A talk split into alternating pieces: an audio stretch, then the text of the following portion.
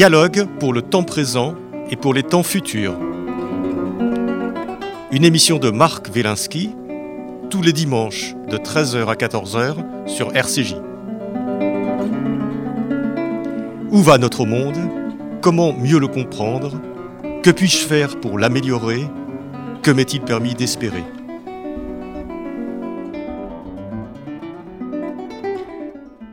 Aujourd'hui, hypnose et auto-hypnose avec le docteur Claude Viraud.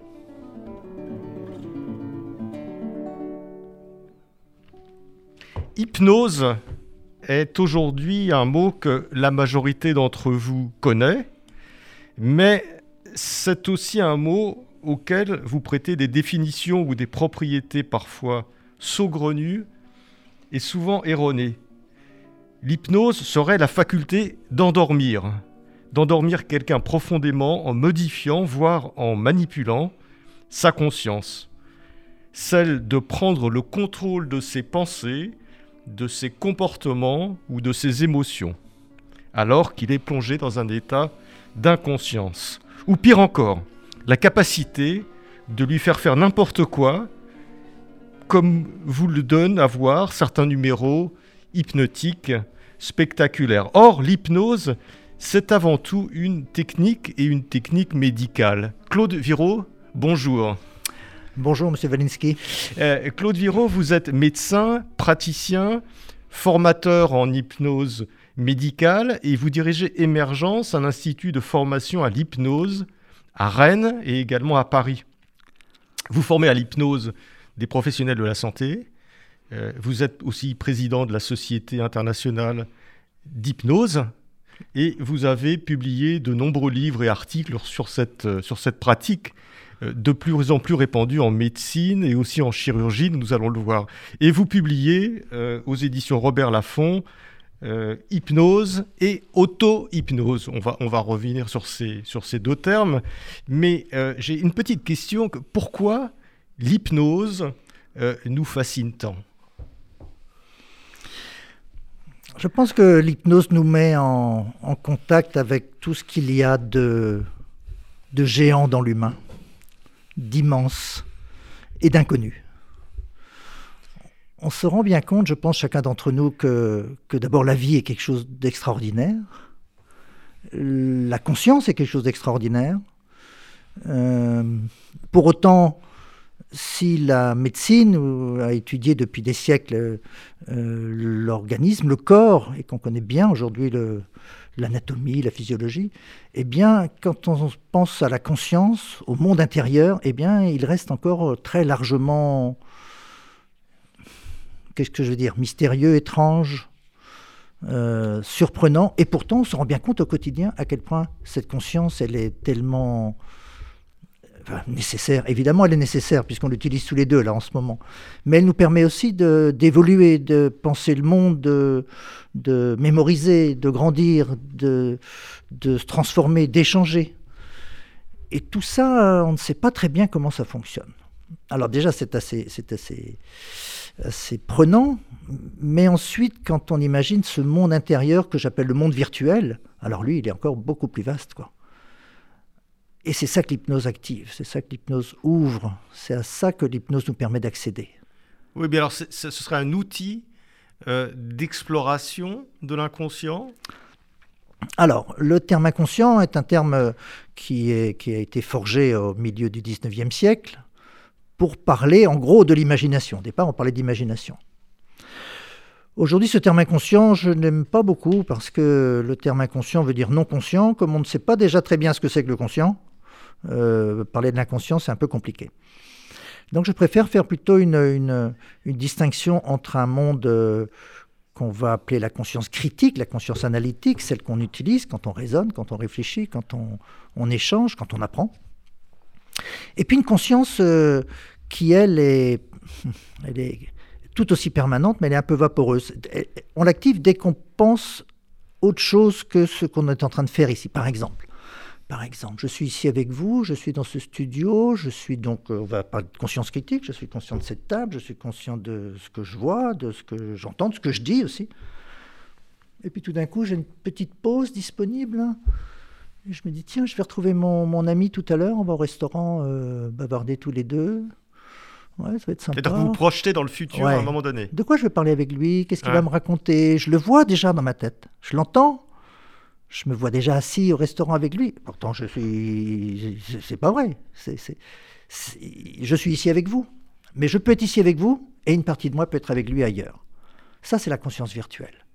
Et c'est celle-là qu'on va activer en hypnose.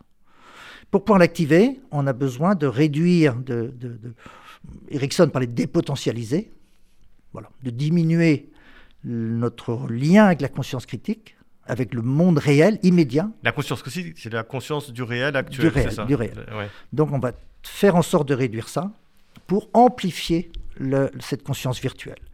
C'est pour ça qu'à une époque, quand on parlait de, on, on associait l'hypnose et le sommeil. Ça, ça a été un- une, bon, voilà, ça a été une erreur euh, méthodologique ou épistémologique à l'époque de parler du sommeil pour l'hypnose. Aujourd'hui, on dit que l'hypnose c'est un état d'hyper-éveil. Oui, c'est ça, vous dites dans Ouais. votre livre, d'ailleurs, euh, euh, on, on associe l'hypnose à l'endormissement, au sommeil. D'ailleurs, hypnose, c'est Eh le ben dieu du sommeil. Et ben voilà. Voilà. Et, et- et alors que c'est plutôt une technique d'éveil, ou, ou- Ouais. euh, c'est le contraire du sommeil d'une certaine façon. C'est le contraire du sommeil. Alors, je, je- je dis tout de suite à nos auditeurs qui vont avoir une, tout à l'heure une, une- une expérience en direct d'hypnose. Donc, euh, je ne sais pas si, comment ça va se passer, mais en tout cas, pour voir comment les choses fonctionnent et, et pour qu'on se rende compte Mhm. sur quels sont, sur quoi on s'appuie euh, dans le domaine de l'hypnose. Mais avant ça, euh, euh, Claude Viraud, j'aimerais que vous me rappeliez un petit peu, enfin que nous, vous nous rappeliez un petit peu l'histoire de l'hypnose. Parce que c'est quelque chose qu'on qu'on pratique euh, depuis, depuis longtemps maintenant. Ah oui, depuis longtemps. Depuis longtemps. euh, je vais juste vous donner deux ou trois, euh, deux ou trois moments peut-être majeurs. Mais le, je pense que le moment le plus important de l'histoire de l'hypnose, c'est comme souvent, c'est sa naissance.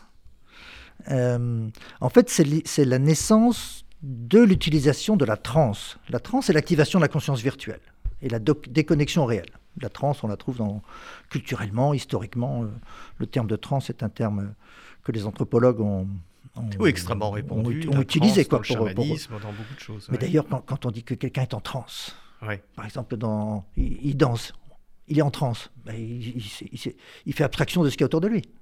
Ouais. C'est la même chose. Donc on est déjà dans l'univers de l'hypnose, On est, de dans, on est dans la transe. On va parler à ce moment-là de transe spontanée, parce qu'il n'y a pas eu une technique intentionnelle pour générer cet état-là. Ça se fait comme ça. Comme tout à l'heure, moi, quand je pensais à mon copain qui est pour le restaurant.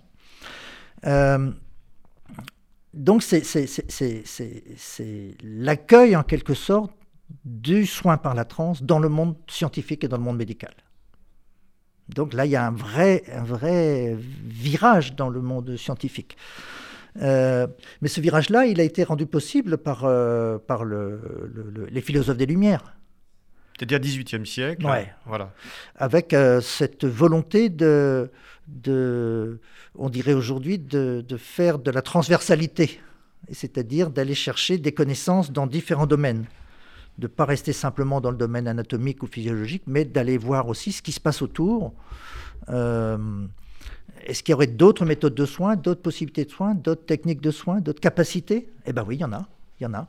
Alors après, il y a la petite histoire à l'intérieur de cette grande histoire avec Mesmer qui, qui, Voilà, qui- Mesmer, qui- c'est plutôt les, les, les, ondes magnétiques, Ouais, enfin, mais le magnétisme. au départ, il se rend compte que c'est 18e des- siècle, hein, c'est ça? Oui, c'est ça, Ouais. c'est 1780, 1770. En gros, li- li- l'idée à retenir, c'est la Révolution française. C'est juste avant, c'est-à-dire cette, cette époque historique dont on a retenu surtout la révolution politique, mais c'est aussi une révolution scientifique, c'est une révolution sociologique, euh, religieuse, enfin, la révolution est partout. D'ailleurs, la révolution est partout, c'est-à-dire c'est un état de transformation de notre monde occidental, dans tous les domaines. Et cet état-là est propice à à l'acceptation ou à l'expérimentation de nouvelles, euh, de nouvelles possibilités. Et Mesmer, des tas de gens savaient avant que la transe pouvait guérir. Ça fait, ça fait partie de toute l'histoire de l'humanité. Dans, toutes les- dans toutes les cultures, on utilise la transe pour soigner. Sauf dans la culture occidentale. La transe est réservée au domaine euh, religieux. Oui. Ouais. mystique. Euh, ouais, c'est ça, on est dans. Voilà, il y a, d'un côté, c'est la politique de Descartes, hein, c'est d'un côté le monde de l'esprit, de l'autre côté le monde du corps. Et Mesmer, il ouvre une porte entre les deux. D'abord, il se rend compte que des gens peuvent évoluer, on va dire, guérir euh, au maximum, mais en tout cas évoluer, sans même qu'il y ait d'action physique directe. Alors que la science, à l'époque, dit que pour modifier quelque chose, il faut une action physique directe.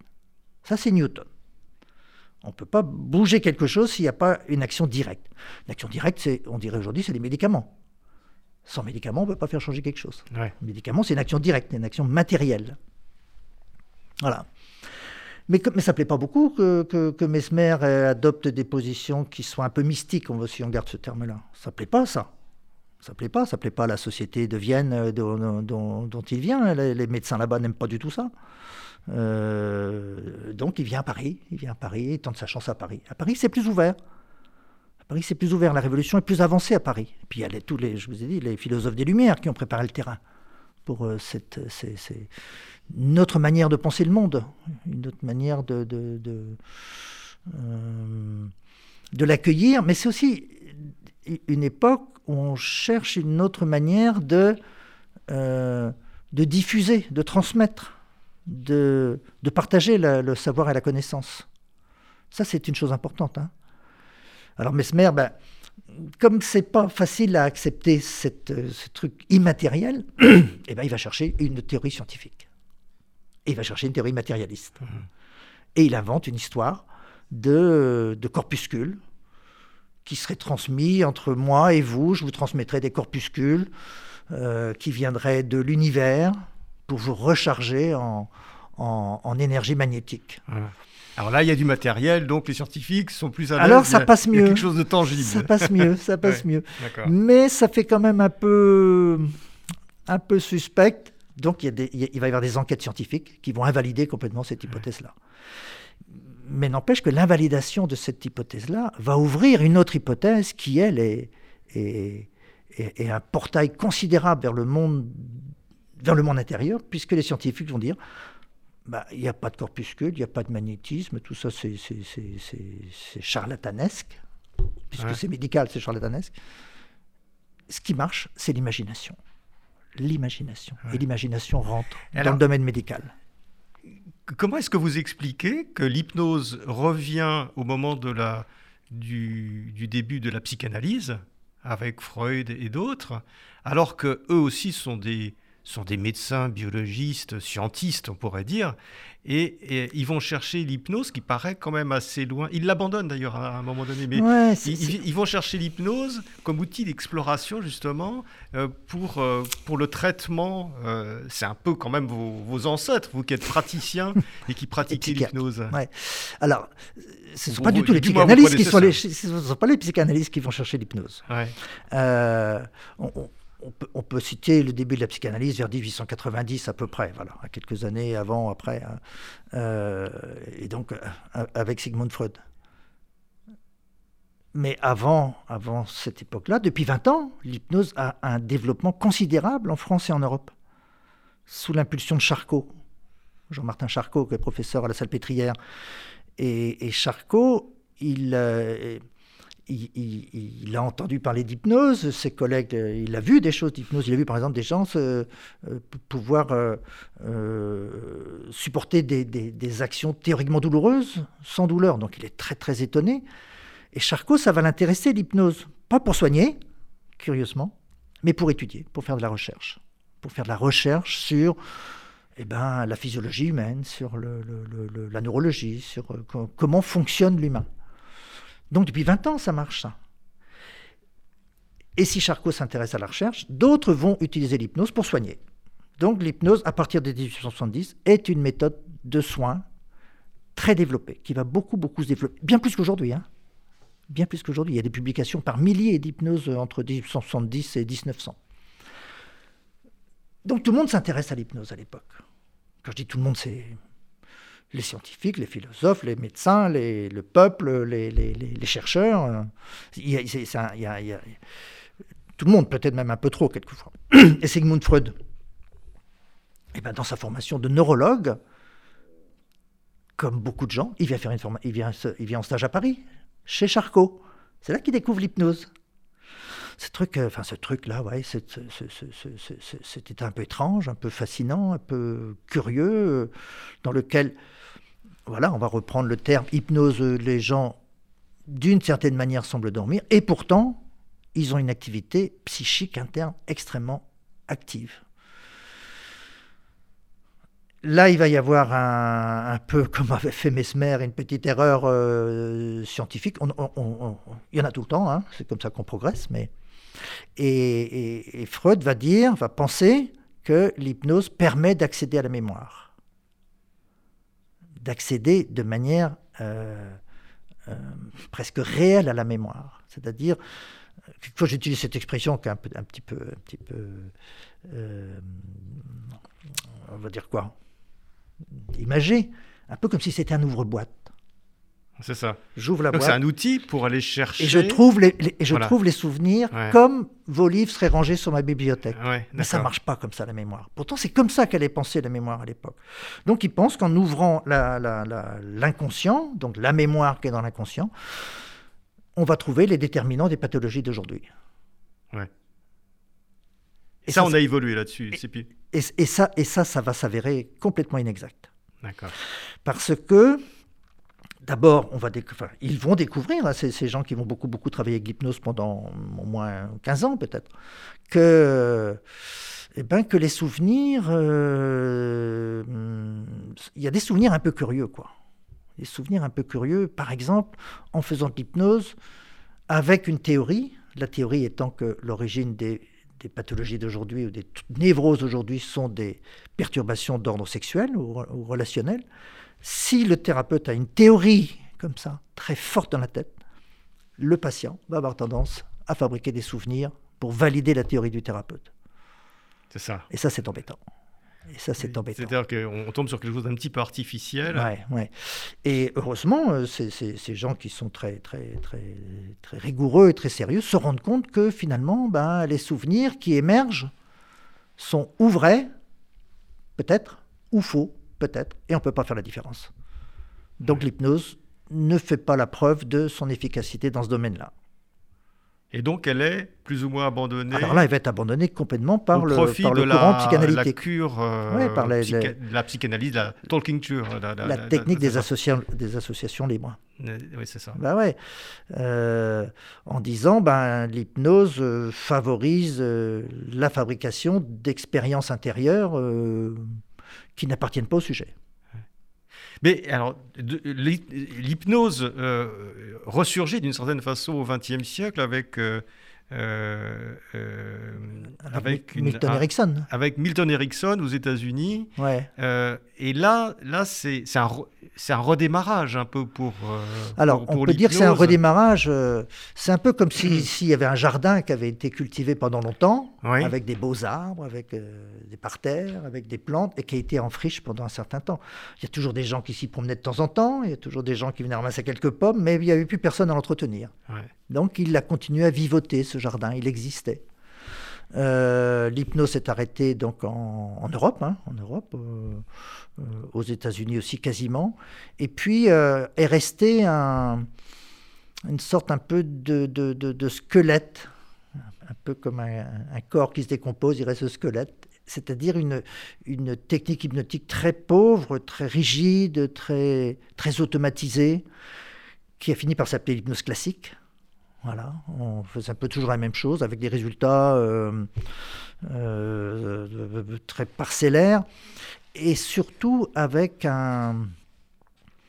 euh, l'idée que ne pouvait accéder à ces états hypnotiques qu'une partie des gens qui pourraient en avoir besoin.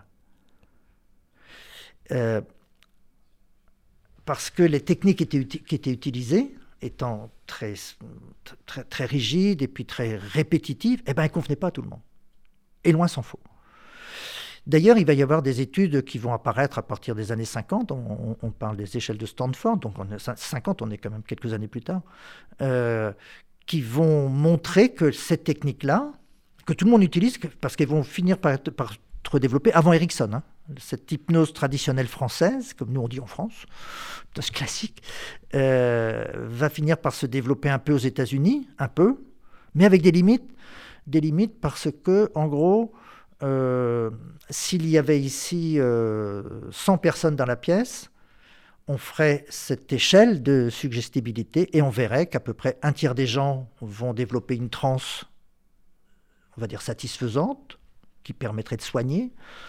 À peu près un tiers, c'est même pas ça, c'est 25%, on va avoir une transe satisfaisante, 25%, c'est peut-être oui, peut-être non, et 50% vont être réfractaires. Or, en médecine, une technique de soin qui permet de soigner que 25% des gens, euh, ça n'intéresse pas grand monde. Pas grand monde. Donc, forcément, elle ne peut pas beaucoup se développer. Mais ça, c'est ce, reliquat de l'hypnose traditionnelle qui, s'est poursuivi. Et puis, il va y avoir une révolution dans le monde de l'hypnose avec les positions de Milton Erickson. c'est une, totale révolution qui s'appuie sur quoi? Erickson, il, il, bah, qui s'appuie sur, son, sa propre histoire. Euh, c'est un garçon qui naît dans le, dans le fin fond des États-Unis, d'une famille pauvre, très pauvre. Au début du XXe siècle, hein, tout début ouais, 1901. Et euh, donc avec euh, très, très peu de moyens, très peu de... Bon, forcément, dans tous ces endroits-là, il y a des gens très intelligents ou qui ont des capacités, dont Milton Erickson. Sauf qu'il est, il est, il est, il tombe gravement malade probablement une poliomyélite, il n'y a pas les diagnostics d'aujourd'hui, mais probablement une poliomyélite, dont il est euh, censé mourir. Dont il est censé mourir. Euh, donc à un moment même, les médecins disent, ben voilà, on ne pourra plus rien faire. Et euh, il n'en meurt pas. Voilà, il y, a, différentes histoires à ce sujet-là, il n'en meurt pas. Mais il est, complètement paralysé. Il n'y a plus que ses yeux qui bougent. Voilà, tout son corps est, donc il est en tétraplégie. Jusqu'au jour où il se rend compte que le fauteuil, le fameux rocking chair à l'américaine, son rocking chair fait du bruit. Il fait du bruit, il fait du bruit. Le bruit, le bruit, c'est un résultat du mouvement. Donc s'il y a du bruit, il y a du mouvement. Comment ça, du mouvement? Je suis complètement paralysé, je suis comme une poupée de chiffon. Donc j'ai produit du mouvement. Qu'est-ce qui a pu se produire? Et il se rend compte à un moment que quand il pense très très fort, quand il s'imagine en train de jouer, de lever le bras, il a un doigt qui bouge un petit peu. Et il a cette intuition-là que, avec la force de, sa, de son imagination, il peut produire des mouvements dans son corps. Et il va s'exercer, et s'exercer, et s'exercer. Tout seul, c'est-à-dire que seul. il n'a pas eu un thérapeute ou quelqu'un qui lui a dit. Complètement tout seul. Il a, il a découvert ça tout seul. Ouais. ouais. c'est assez... ouais, c'est vraiment étonnant. Il a cette intuition-là, euh, cette force de vie-là. Et donc petit à petit, ben voilà, il va se, il va arriver à bouger un doigt, deux doigts. Euh, il va, il va, il va remettre un peu son corps en mouvement. Ben, ça va durer un an. Hein. Au bout d'un an, il est quand même encore, euh, il, il, marche pas. Il a des béquilles. D'ailleurs, comme, comme, il est, comme il est très handicapé, son père lui dit ben, Mon pauvre garçon, tu ne pourras jamais tenir une ferme. Euh, t'as qu'à devenir médecin. c'est drôle, hein, comme. comme... Et, euh, et, quand il rentre à l'école de médecine, un an plus tard, il est, il est très, très handicapé. Hein, très, très, pas mentalement, mais physiquement. Physiquement. Et, et quand il va découvrir euh, l'hypnose avec un de ses maîtres en, médecine, donc cette hypnose, euh, euh, cette hypnose traditionnelle, ce maître-là lui explique que, d'ailleurs, on pourrait se passer de thérapeute, on pourrait même enregistrer la séance d'hypnose avec le même texte pour tout le monde, et ce serait, très performant. C'était le tout début des magnétophones et des choses comme ça. Euh, et ça, ça sonne pas bien pour Ericsson parce que euh, l'idée, c'est que c'est le, texte ou le thérapeute qui va fabriquer cet état interne chez le sujet. Et Erickson dit, ben, enfin, il dit, euh, il dit sûrement pas ça à voix haute au départ, mais il se dit non. Ce que moi on me décrit comme étant un état hypnotique ou une transe hypnotique, bah, je connais ça, moi j'ai déjà vécu ça. Quand j'étais malade, quand je, focalisais mon attention, quand j'exerçais mon imagination, quand j'utilisais mes images intérieures ou ma mémoire pour faire changer des choses. C'était une forme de, c'était une transe, c'était peut-être une forme d'hypnose déjà. Et donc il a ça, il a cette conviction-là que la transe et l'hypnose n'apparaissent pas du fait du thérapeute, mais du fait du sujet, du patient. Donc ça, change complètement les positions des uns et des autres. Et ça, ça va permettre de lui dire, quelques années plus tard, enfin quelques années, 20 euh, ans plus tard, que tout le monde peut vivre une transe hypnotique. Tout le monde, tous les êtres vivants. Tous les êtres vivants peuvent être, d'ailleurs tous les êtres vivants vivent des trans. Vous, M. Welniski, régulièrement, euh, vous êtes à la fois en train d'écouter votre, votre la personne qui est avec vous et votre esprit est parti ailleurs. C'est déjà une forme de Ça, c'est déjà une forme de transe. C'est déjà une forme de transe. C'est-à-dire que, que, déjà, vous n'êtes plus complètement connecté au réel. Enfin, vous y êtes quand même connecté un peu vous vous endormez mais pas. Partiellement. Mais une partie de vous reste connectée au réel et avec moi, puisque euh, c'est moi qui suis avec vous. Mais une autre partie est déjà partie ailleurs et revient. Et, ces phases de conscience particulières, ce sont déjà des formes de transe. Et ça, avec Erickson, alors, qui est à la base de l'hypnose que vous pratiquez et que pratiquent euh, énormément de gens dans le monde ah, aujourd'hui, en pratique médicale. Euh, donc, euh, on, va revenir là-dessus, enfin, des, médecins, des chirurgiens, etc. lui, il a apporté ça, c'est-à-dire que finalement, il a dit l'hypnose est, est est, ouverte à tout le monde. Enfin, tout, tout le monde peut, peut avoir des phénomènes d'hypnose. Et du coup, ça, ça a relancé euh, ça a relancé complètement euh, En, gros, euh, on pourrait dire qu'Erickson a, a, montré que la transe ou que l'hypnose, ça fait partie du patrimoine de l'humanité. Ça n'appartient pas aux soignants. Oui, c'est ça. Ça appartient à la vie, quoi. C'est un processus vivant qui est là chez tout le monde. Après, quand quelqu'un est en souffrance, évidemment, les soignants s'intéressent, enfin s'intéressent, oui, s'occupent des gens qui sont en souffrance. Quelqu'un qui est en souffrance, eh ben, ça va être moins facile pour lui de vivre une de ces transes qu'on appelle positive ou créative ou constructive, parce qu'il est en souffrance, donc il va être pris par des émotions, la douleur, hein, la dimension de la douleur, la peur, la tristesse, la colère, enfin je sais pas quoi, les, regrets, euh, et et les gens qui sont en souffrance vont, enfin, vont avoir beaucoup moins de souplesse dans leur conscience. Elle va avoir tendance à se figer, à se, à se, à se paralyser en quelque sorte. Alors les, les, les techniques... C'est comme si un muscle était contracté. Hein. Pareil, c'est pareil. C'est ça. Pareil, ça, On, le voit bien dans votre livre. Pareil. Oui. Euh, euh, ouais, comme si un muscle était paralysé, comme si un muscle avait été... Euh, euh, comment dire, avec un plâtre pendant quelques jours et quelques semaines. Il, se rétracte, il se raréfie, il s'affaiblit. Euh, donc cette personne qui est en difficulté, qui est en souffrance, donc a peu de souplesse, peu de marge de manœuvre, peu de, capacité à changer d'état de, concentration, d'attention, de focalisation, on lui propose une technique qui est euh, comment dire, répétitive, c'est-à-dire qui est toujours la même pour tout le monde. Par exemple, tous les gens qui ont, euh, dire, une douleur intense au niveau de l'épaule, bah, on, va leur, on va leur proposer la même manière de guérir, les mêmes soins. C'est-à-dire, c'est comme la médecine standard. Tous les gens qui ont une douleur de l'épaule vont prendre les mêmes types de médicaments. Et là, on faisait le même type d'hypnose, c'est-à-dire on copiait quoi, le, le, le, le, système. Et puis ça aidait des gens. Erickson va, Donc beaucoup de gens ne se retrouvaient pas dans, ces, dans, ces, dans, ces, dans ce schéma-là. Erickson va dire on doit faire un schéma hypnotique pour chaque patient, différent pour chaque patient et à chaque séance. Parce que c'est en fonction de la manière dont le patient arrive avec ses sensations, avec ses émotions, avec ses idées, là maintenant, qu'on va pouvoir faire de l'hypnose avec lui, tel qu'il est maintenant. Autrement dit, une technique d'hypnose extrêmement souple, extrêmement adaptable, personnalisable. Et cette manière de faire va permettre pour un thérapeute qui a un peu d'expérience, ben, d'aider des gens à vivre une expérience hypnotique, tous les gens, tout le monde. Alors, euh, euh, Claude Viro, qu'est-ce qu'on peut soigner euh, grâce à l'hypnose? Des gens. on peut soigner des gens.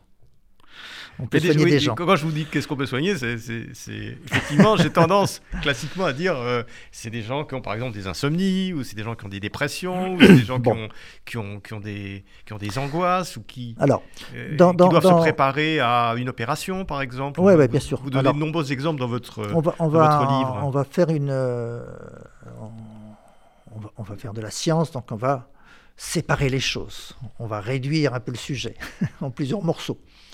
En gros, on va dire l'hypnose à la base, telle que je l'ai appris et pratiquée, je suis psychiatre, hein, euh, ça sert à aider des gens à changer. Souvent, on pense que la médecine, ça sert à enlever des symptômes. Bah, on a raison d'ailleurs. Ça enlève une douleur, ça enlève une insomnie, ça enlève une dépression, ça enlève une, angoisse, ça enlève une, une, une, tension. Très bien, ça enlève des choses. Mais il y a une autre manière de penser la médecine. La médecine, au départ, c'est une médecine de signes. La douleur est un signe. L'insomnie est un signe. La dépression est un signe. Un signe, ça veut dire c'est, c'est un signal, un signal de quelque chose. signal de quoi? Ben, C'est un signal d'une perturbation plus globale.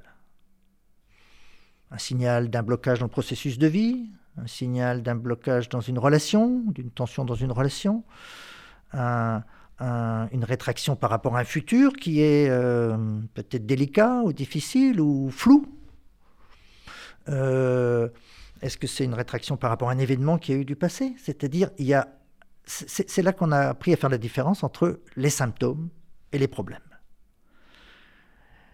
Alors, on peut avoir de la médecine qui soigne les symptômes ou de la médecine qui soigne les problèmes.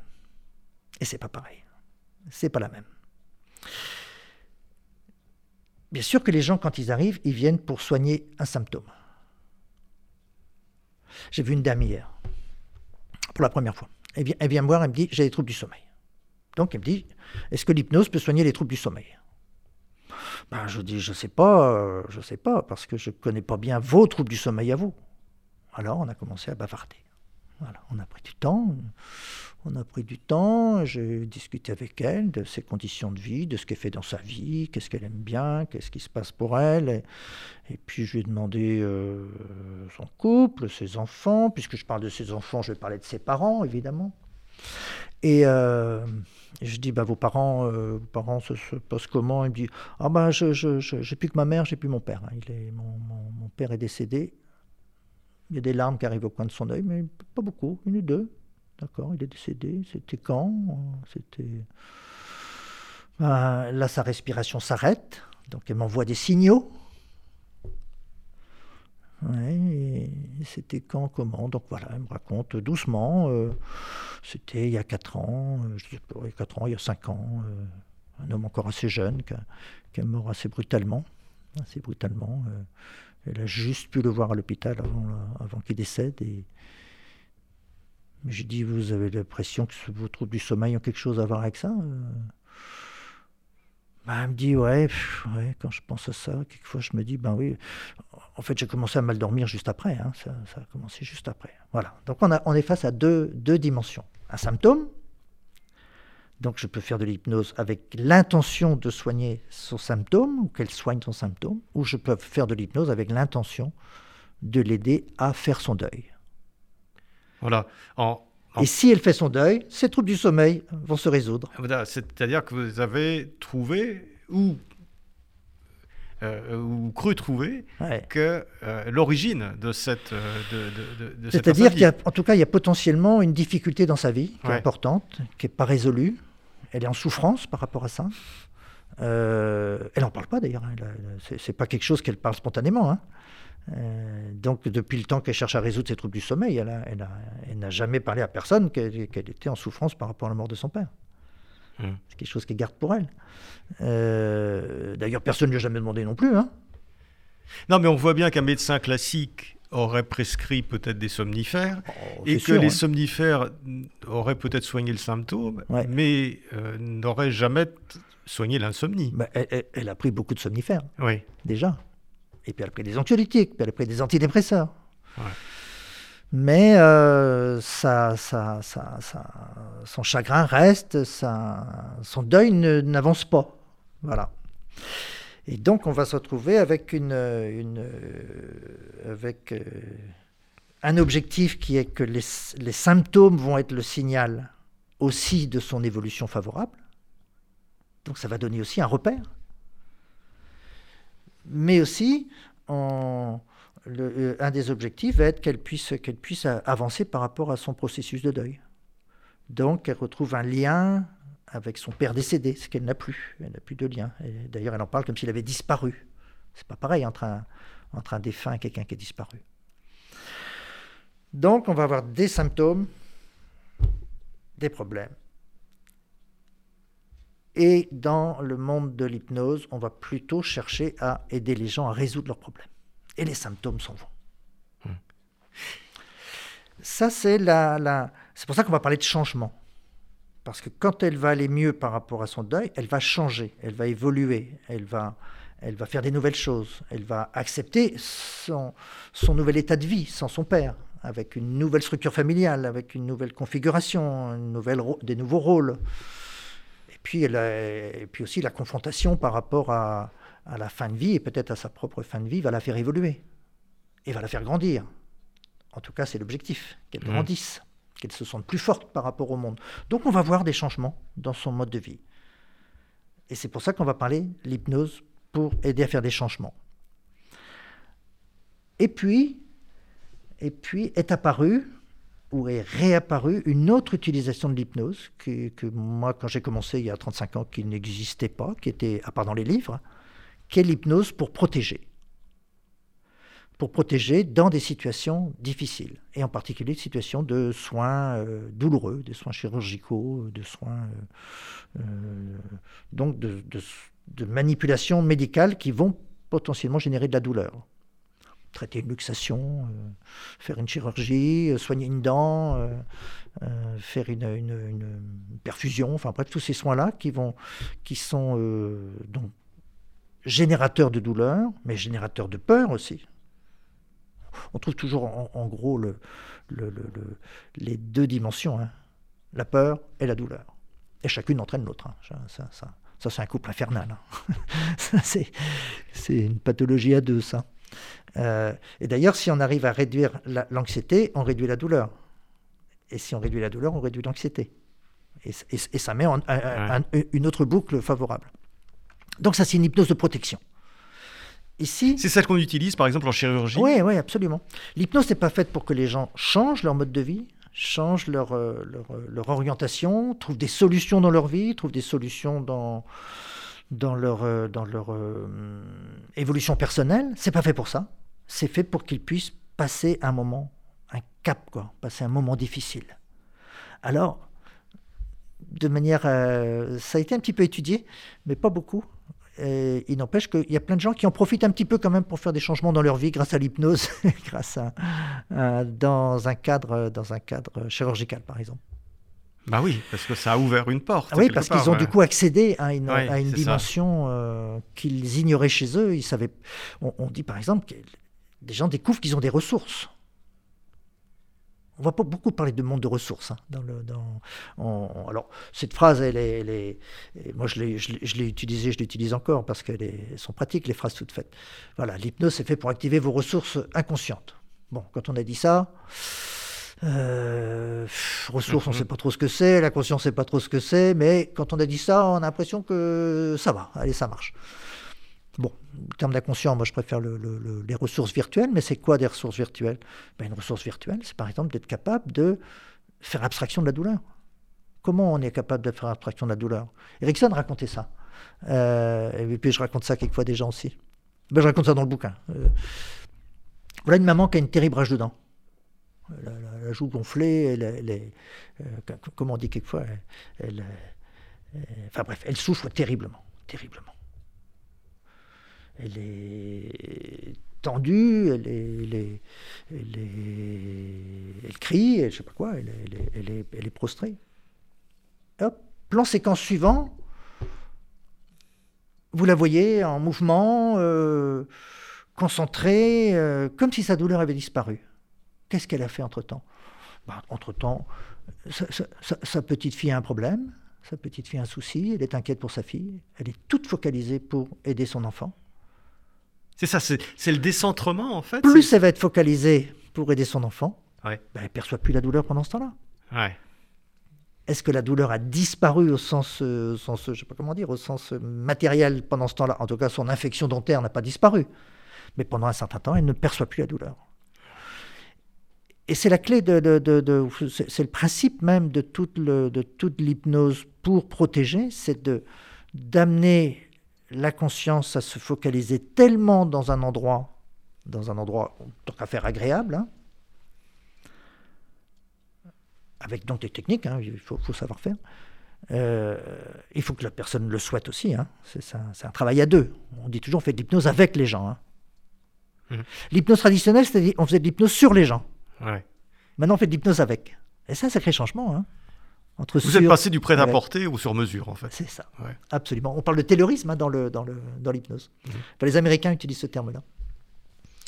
Et euh, donc, protéger protégé. Voilà, je vais chez mon dentiste.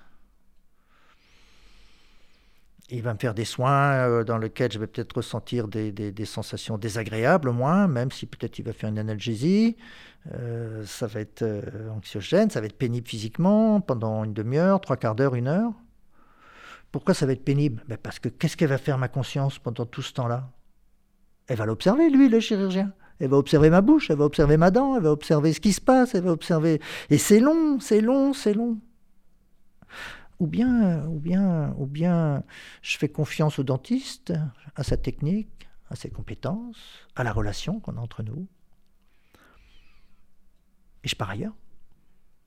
Et puis je pars me balader. Hmm. Je pars nager, ou je pars faire la plongée, ou je pars euh, m'occuper de mon jardin, de mes rosiers, de ma pelouse, de... ou bien je pars faire de la cuisine. Je pars ailleurs, quoi. Enfin, physiquement, mon corps reste là, mais ma conscience est par ailleurs. Et si ma conscience part ailleurs de manière intense et durable, je, perçois quasiment plus ce qui se passe dans le soin, quoi. Alors, euh, docteur Claude Viro, euh, j'aimerais bien que nos auditeurs touchent un peu de près ce que c'est que ce que c'est que l'hypnose. Ouais. Euh, donc, euh, peut-être que vous leur fassiez ressentir un petit peu ces sensations qui peuvent être. Alors, est-ce que c'est possible à la radio? Alors, je, n'en sais rien. Mais est-ce que, est que vous pouvez nous faire une petite tentative pour, disons, amorcer, qu'on ressente un peu euh, dans, notre, dans notre corps, dans notre esprit, cet état hypnotique? Alors, je vais, je vais répondre à votre demande en recadrant.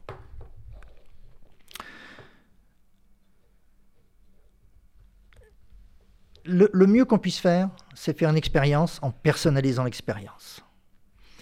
Parce que on peut faire une expérience collective avec tous les auditeurs. Mais là, si vous voulez faire une expérience euh, euh, de type collectif, vous allez voir sur ma chaîne YouTube, il y a 35 vidéos d'hypnose, d'accompagnement hypnotique qui sont, euh, qui sont un, peu, un peu universelles, dont tout le monde peut se servir. Si on fait une expérience personnalisée, il vaut mieux qu'on la fasse tous les deux, Monsieur Velansky. Très bien, je suis ouvert. c'est quoi, quoi la base? La base, mon, mon euh, on va. Une expérience hypnotique a toujours un objectif. Il y a toujours une intention. Qu'est-ce qu'on veut en faire? Qu'est-ce qu'on veut en faire? C'est-à-dire qu'est-ce que vous, vous voulez en faire? Alors ça peut être une intention d'apprentissage, comme, comme dans les formations.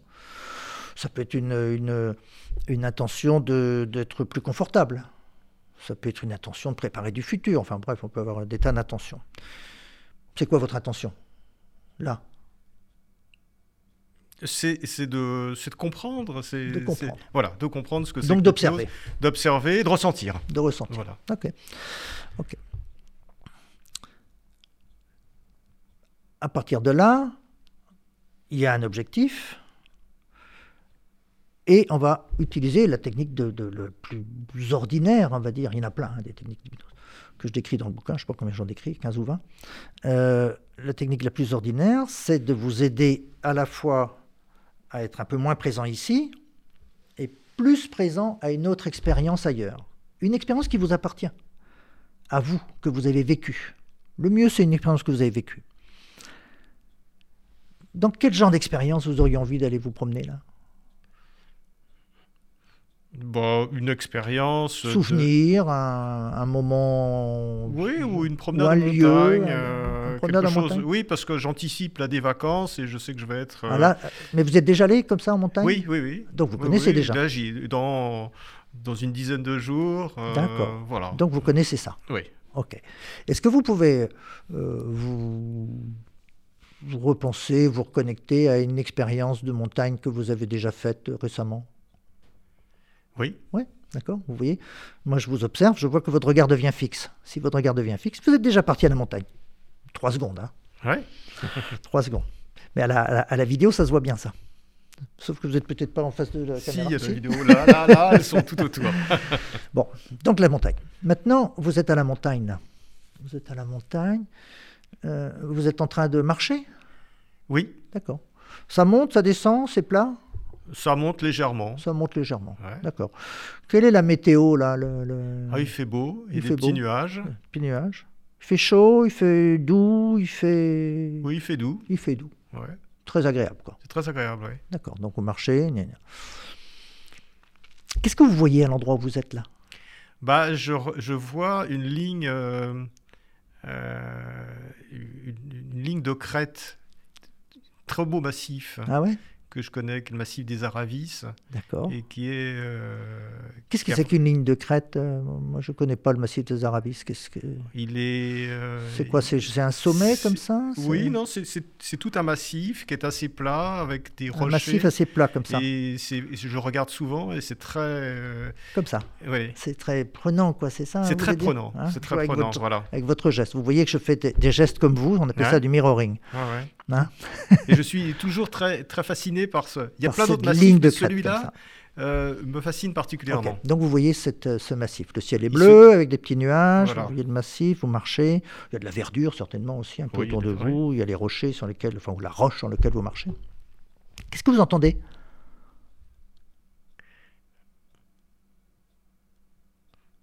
Bon, j'entends des bruits de forêt. euh, c'est pas très distinct. D'accord. Vous entendez le bruit de vos pas sur le sol? Non, parce que mes chaussures sont des chaussures de, de randonnée. De caoutchouc, tout Voilà. ça. Non, j'entends pas Donc le bruit c'est- de pas. donc c'est assez Euh, Il y silencieux. a, il y a quelques, il y a pas beaucoup de bruit. C'est assez silencieux. Un tout petit peu de vent. Voilà. Ah ouais. Un petit peu de vent. Et dans votre corps, il y a quoi comme sensation? Bah, J'ai l'impression de, de respirer. De respirer.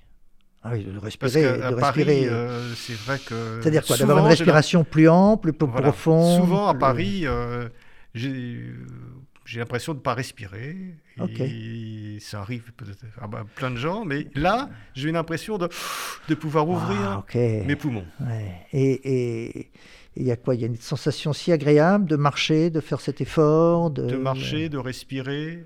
Ouais. et de, en, en même temps de regarder. et de regarder, de profiter de tout ça. Quoi. Il y a un petit avion aussi qui passe, Ah, un petit avion. Ouais. Ok.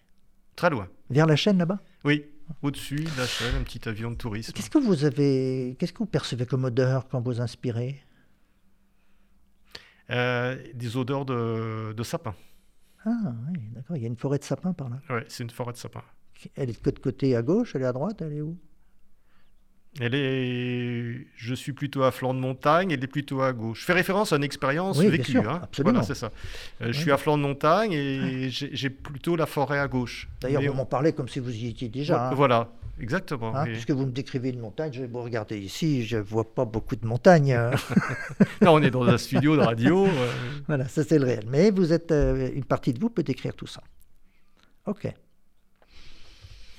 Ça c'est le- le- le- le- votre expérience à vous. Hmm. Maintenant, euh, une petite connexion réelle, c'est le studio. Voilà, nous sommes dans le studio. euh, On peut voir des choses ici, euh, les lumières, euh, le panneau rouge, euh, les micros. voilà. Est-ce que vous entendez quelque chose vous dans le studio? Là, c'est assez calme. Là, c'est calme. hein. Je vous écoute. Je- sauf quand, on, quand je parle, quoi. Voilà. Votre corps, il est comment, là? Bien installé Il est pas mal. Oui, ça Ouais, va. Je va. suis, je suis sur mon siège. euh, Bien. Voilà. Ok. Est-ce que vous voulez prendre une inspiration profonde, laisser vos paupières se fermer quelques secondes? Voilà. Je vais faire ça avec vous, comme ça. Bien. Et même si une partie de vous reste ici dans ce studio, avec les couleurs, avec la lumière, avec, euh, avec le technicien qui est à côté, la table sur laquelle sont posées euh, vos mains, une autre partie de vous euh, est en train de marcher là, flanc de montagne. Voilà, c'est très silencieux, c'est très silencieux. Il y a surtout ce paysage là, ce paysage de, de la chaîne de montagne. Voilà. Et vos yeux adorent euh, regarder ce massif qui est majestueux, qui est particulier pour vous. Il y a aussi le ciel bleu, il y a quelques nuages blancs. Cette forêt de sapins qui est là, un petit peu sur le côté gauche. Et puis vous marchez, euh, voilà. Il y a juste un petit peu cette ambiance sonore de la forêt. À un moment, cet avion qui traverse là-bas, loin, loin. Juste comme ça. Hein. Et vous respirez. Voilà, c'est tellement bon de respirer. Cet air qui est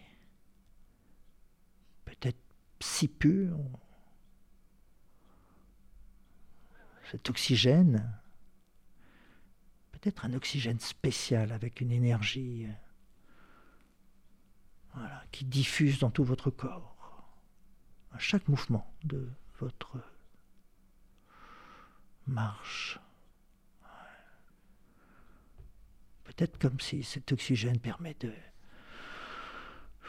d'ouvrir, d'ouvrir des espaces dans votre corps. Mais c'est aussi le souffle, chaque fois que vous soufflez.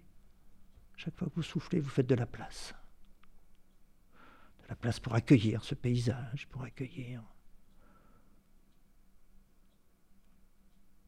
voilà, cette beauté, accueillir cette force de la montagne. Et c'est un moment très, à la fois très simple et très intense. Et vous en profitez complètement, comme ça.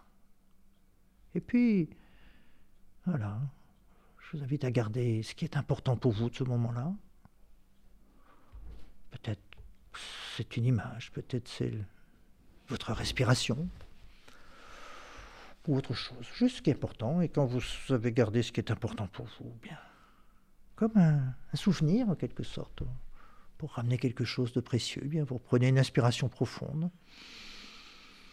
Voilà, et cette inspiration profonde, ben, c'est un peu comme pour marquer le, l'orientation de nouveau plus un peu plus vers cette pièce ici, vers ce lieu, vers ce mardi matin.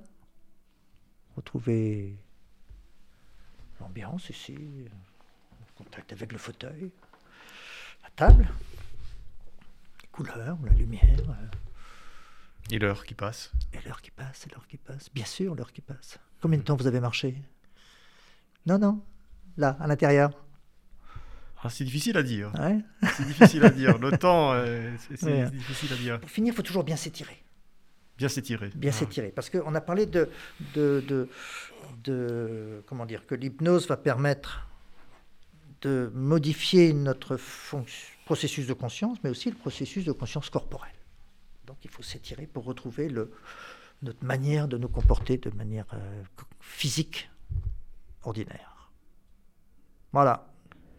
Très bien, bah écoutez, c'est effectivement une expérience. Alors j'espère que peut-être que d'autres euh, pourront le faire en même temps, euh, en, écoutant un peu la façon dont, dont, dont, vous, euh, dont vous nous conduisez. Et vous parlez, ce sera ma dernière question parce que le, temps tourne malheureusement, je, je, serais bien resté dans la montagne. vous parlez d'auto-hypnose. Oui. Euh, puisque votre livre s'appelle Hypnose et auto-hypnose. Hein, je rappelle que c'est publié aux éditions Robert Laffont. Et auto-hypnose, est-ce que ça veut dire que on peut finalement euh, s'hypnotiser soi-même? Oui. Oui. Oui. Ce qu'on vient de faire tous les deux. vous pouvez apprendre à le faire. Je vais vous expliquer, je vais vous donner une méthode, processus, comment on commence, comment on continue, comment on termine, parce qu'il faut bien terminer une expérience hypnotique. Vous allez apprendre, donc il y aura un apprentissage, et vous allez savoir le faire. Quand vous retournerez euh, chez un dans, un, dans un cadre de soins qui, pour une raison ou pour une autre, n'est pas très confortable, ou, être ou même une salle d'attente, vous vous dites, oh, voilà, bah, bah, j'ai un quart d'heure. Bah tiens, je peux retourner dans la montagne. Alors je peux retourner dans la montagne, soit en me remémorant, simplement comme on fait tous, soit avec une technique, et vous allez y être beaucoup plus. Mmh. Donc vous allez cette euh, relative déconnexion entre le réel et cette suractivation de votre conscience virtuelle sera bien meilleure en utilisant une méthodologie. Très bien. Je, euh, Claude Viro, merci beaucoup pour cette, euh, ces explications historiques sur l'hypnose et aussi cette expérience en direct d'hypnose. Donc je rappelle euh, le, de votre, le, titre de votre livre, Hypnose et auto-hypnose, donc Claude Viro aux éditions Robert Laffont. Merci beaucoup et à très bientôt. Merci beaucoup et puis je vous remercie d'avoir fait cette expérience avec moi. À bientôt.